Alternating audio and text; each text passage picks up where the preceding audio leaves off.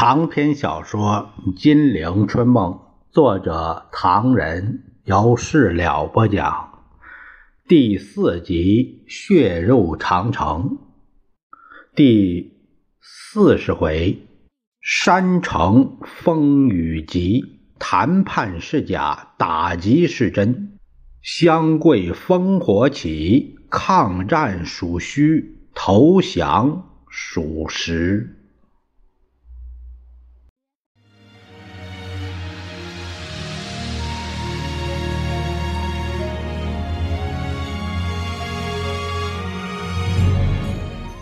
蒋介石还在接受着外国记者的采访。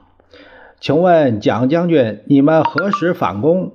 蒋介石一本正经：“这是军事机密，切难奉告。”啊，请问蒋将军，日本方面的宣传是否已经激怒了中国军队？日军怎样宣传？东京电台说，皇军是机械化部队，蒋军是商业化部队。每个士兵在撤退时还奉命抢救大前门香烟一条，但对于武器阵地却一点没有破坏。蒋介石闻言冷笑不作声。外国记者说的顺嘴了：“哎，东京方面广播说重庆宣传什么中原大战，真是笑话。黄军根本追不上汤集团，会战从何会起？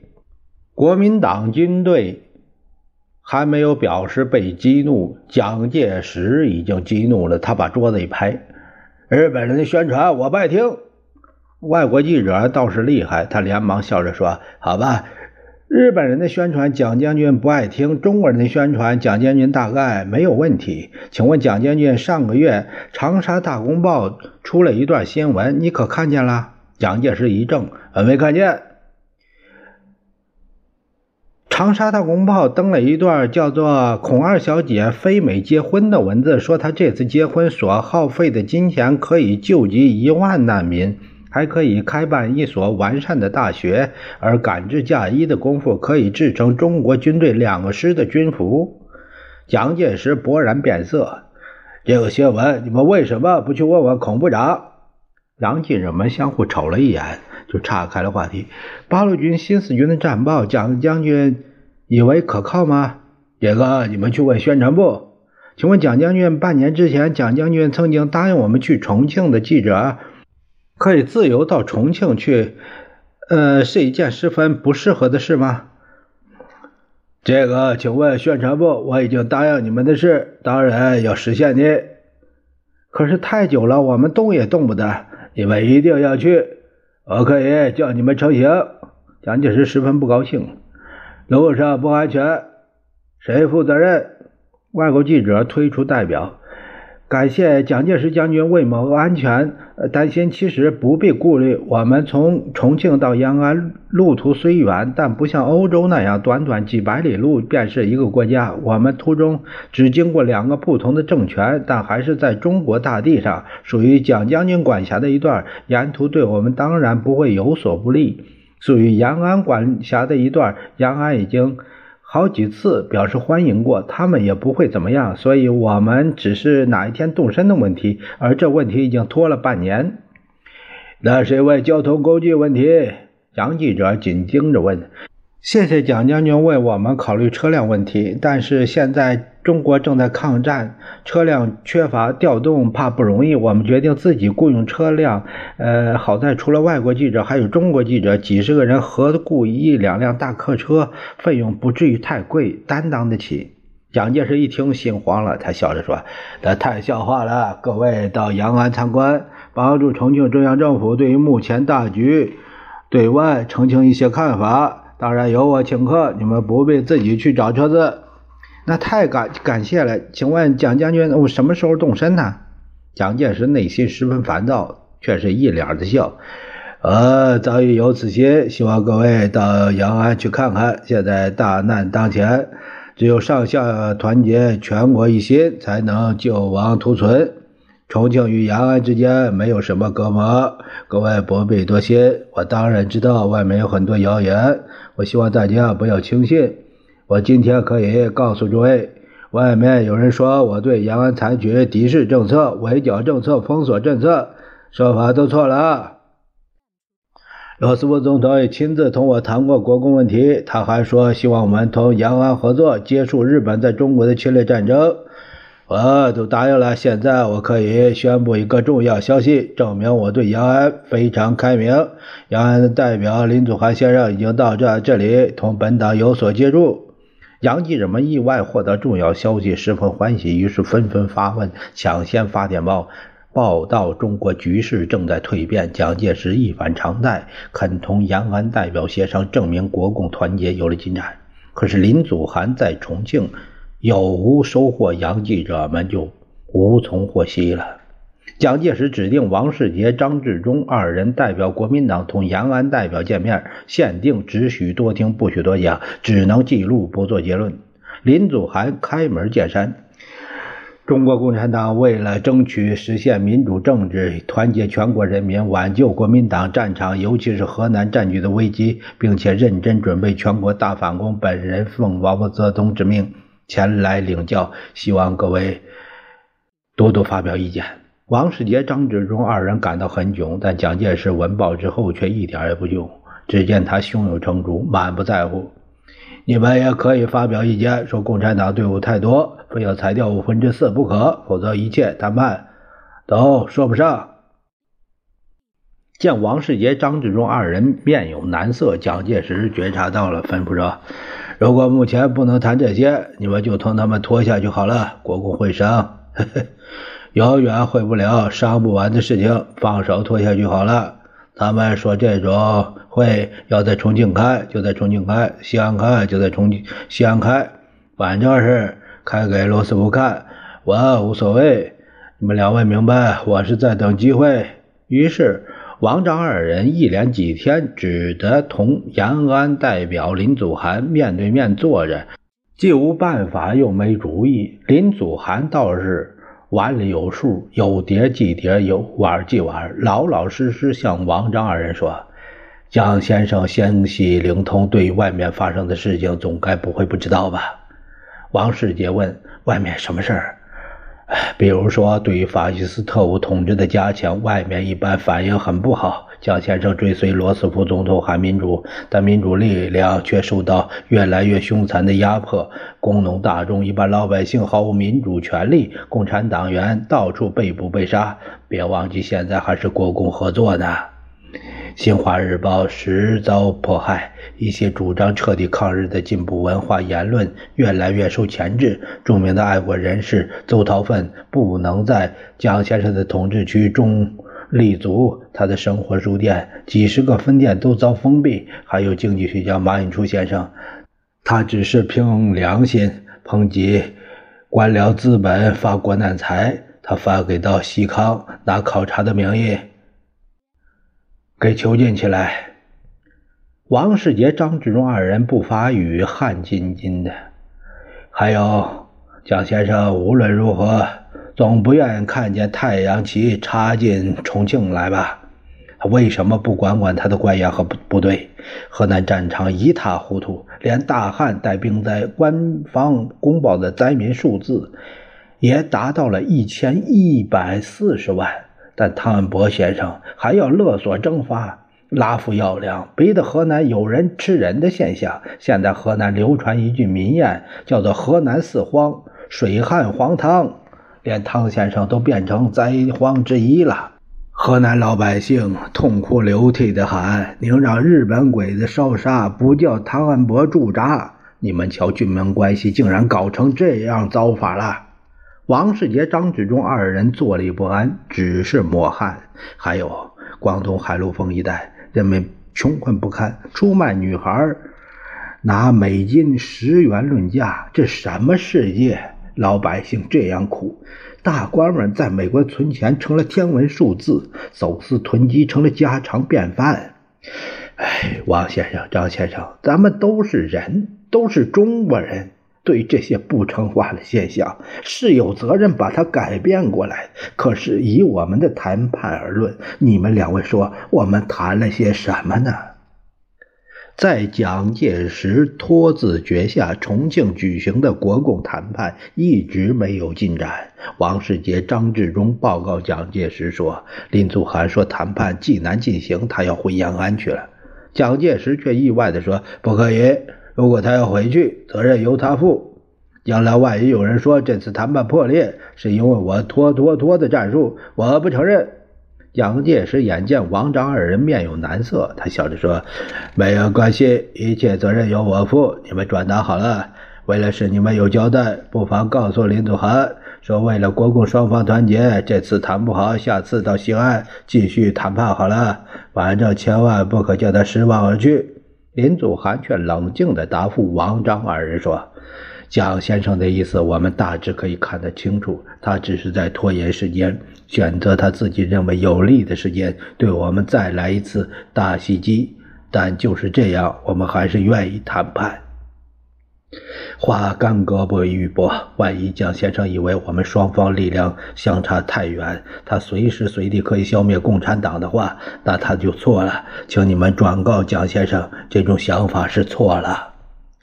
不表林祖涵回延安，却说蒋介石一进国民政府，在主席的宝座上坐下，心头开始感到不安。想来想去，皇亲国戚不能得罪，文武百官也没办法，只得照戴笠要他加强逮捕，大开黑名单，出出这股子气。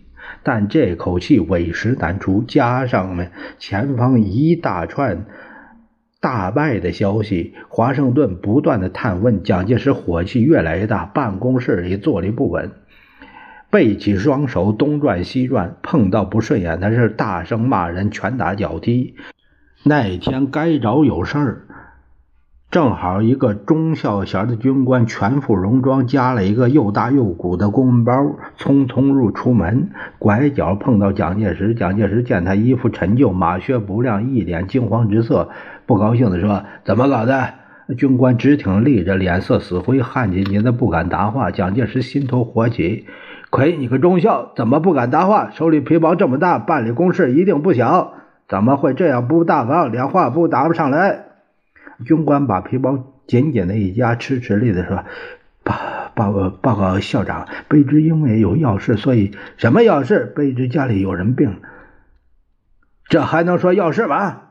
军人志在报国，家里有人生病算什么？”他发现此人紧紧的夹着皮包，心想：此人莫不是东京间谍，偷到什么东西了，所以如此紧张。于是喝令检查的军官说要检查。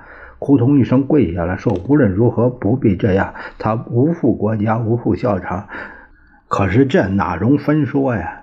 上来就把皮包给给夺过去了。那军官也被抓住了，里里外外搜索一无所获。蒋介石大喝：‘打开皮包！’军官闻言大哭，这一哭使蒋介石得意洋洋，里面一定有见不人的东西，否则哭什么？”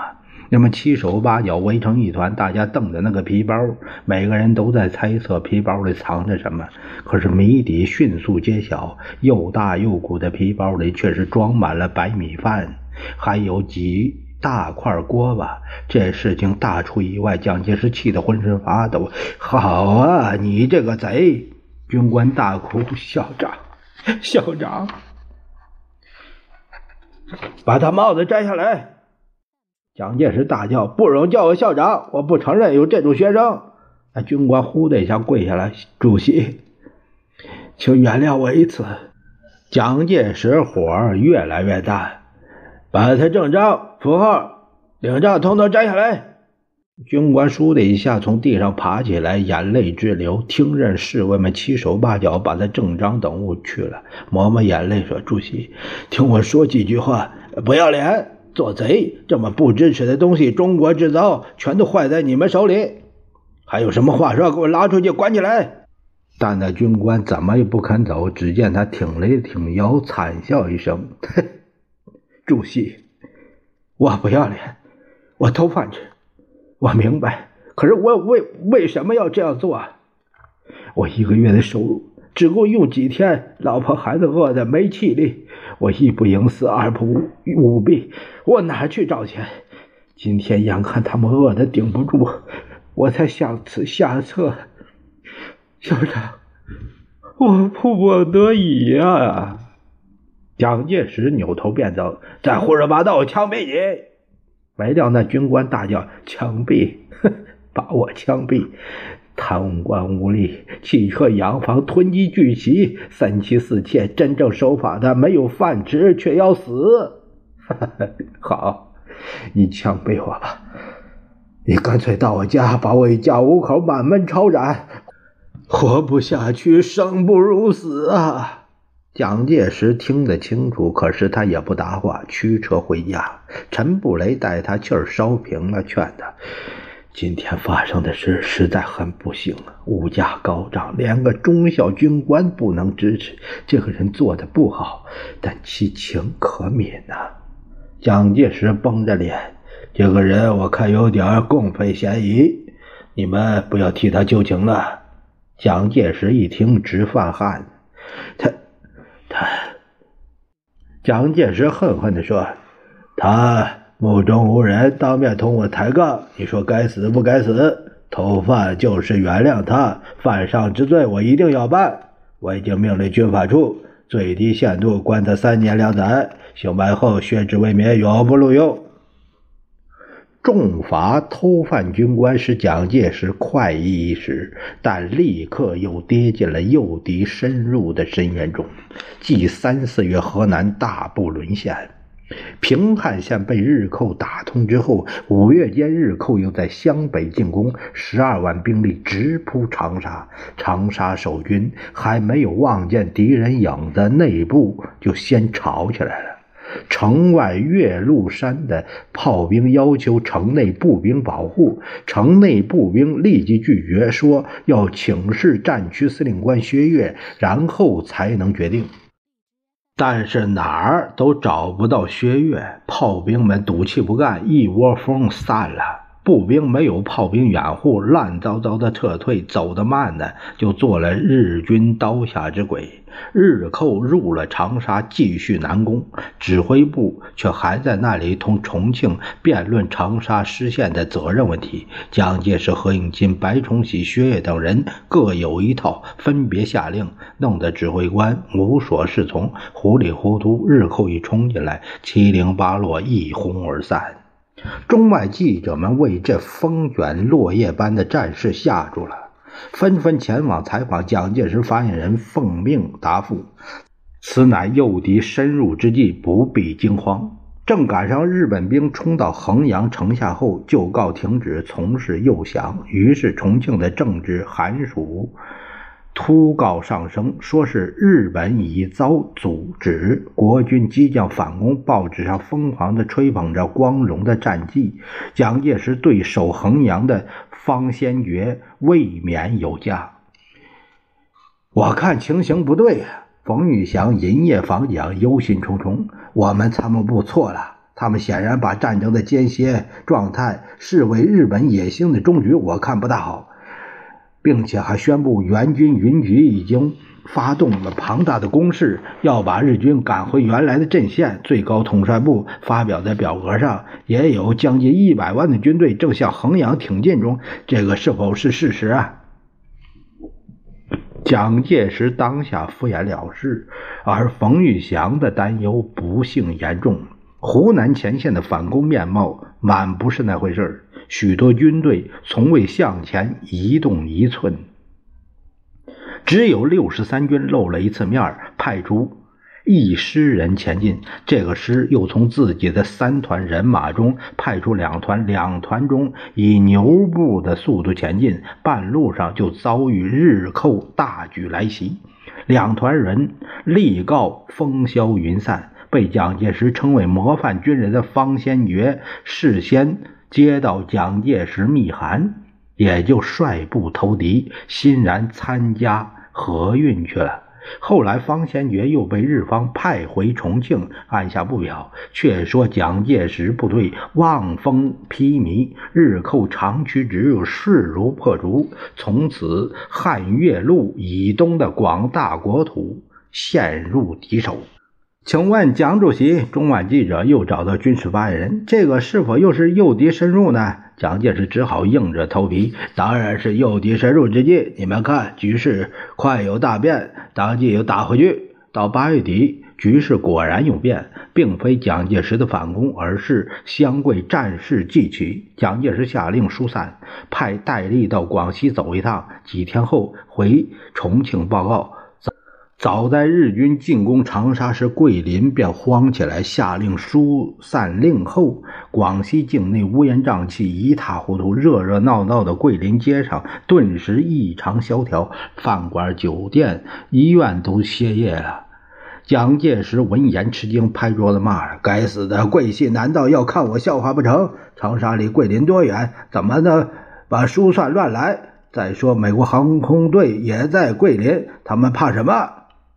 戴笠说：“美国夜总会平时布置的十分精致，现在也关门大吉了。门窗上也有留言，有粉笔的说什么‘再见吧，安娜，亲爱的戴丽我在重庆某某饭店等你。’朋友们议论顺风。美国朋友盖恩，你昨天三瓶啤酒还没付清呢，诸如此类的。”蒋介石量了半截，没料到桂林的局面因为一疏散变成了如此之快。他只怕外国记者再问是否是诱敌深入，这只好是东躲西躲，硬是不肯露头出来。亲信们经常为他报告消息。桂林、柳州混乱的不得了，火车站人山人海，行李堆积如山。大钢报今天报。登消息说，若干有钱有势的人获得交通工具，连桌椅马桶都搬走。大公报今天消息说，日来列车秩序极乱，马桶浴盆与乘客争灯，小鸡小鸭与物资争位。我看到了，局势已够乱，报上还要登，这不是火上浇油吗？不许再登。报告主席，今天发生一个新闻，说湘桂路上管理火车的人们都在。发疏散财，桂林有个站长以五万元卖出一辆无盖车皮，又把列车座位卖给某银行，索价十四万元。半路上还对乘客重重勒索，而且对乘客说：“坐我的车便是黑市，没有钱，呃，不必上来。”报告主席，桂林局势越来越乱，好多穷人买不起黑市票，有的爬上火车顶，有的挤在火车头上，有的在火车。车底的铁梁板上搭个木板，人便挤在车板上。每次火车一震动，有好多人摔下来，死在车轮下。报告主席，队伍的情形也十分不好，他们很愿意守土，连蔬菜茶水都找不到。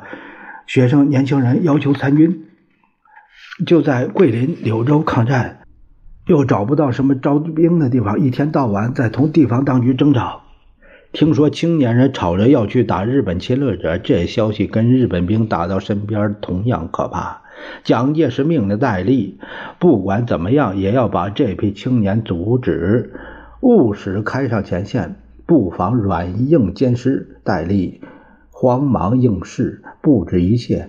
那会儿贺应钦也来报告说，前方大撤退，桂林、柳州一。团的污糟，从湖南到广西、贵州道上，难民拥挤不堪，火车秩序坏透，已经没有什么市面，部队的伙食都供应不上，什么也买不到。这正是如此诱敌，未免太绝。昏天黑地，苍生何堪？